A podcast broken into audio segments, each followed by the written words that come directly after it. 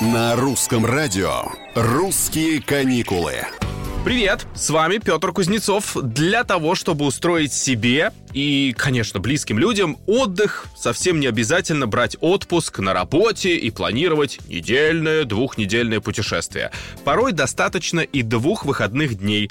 Но без планирования здесь тоже не обойтись, пусть и довольно спонтанного.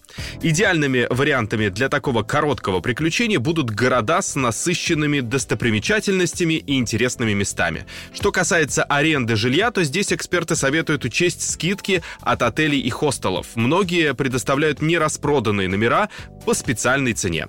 Особенно ранней осенью, вне сезон.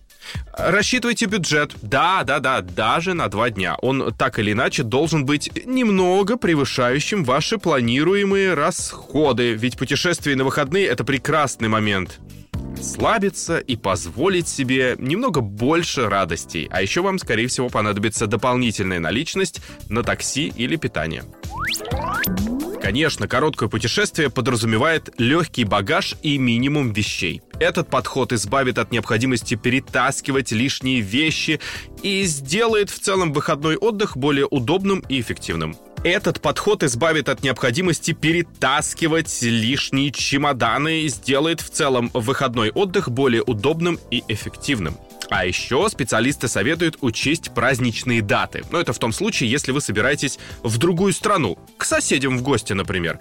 Представляете, приезжаете, прилетаете, а у них там большой фестиваль, народные гуляния толпами туристов, а вы вообще-то тишины хотели. Поэтому перед отдыхом загляните в их календарь, ознакомьтесь с местными событиями, афишами и решите, все-таки, хотите ли вы стать участником таких мероприятий?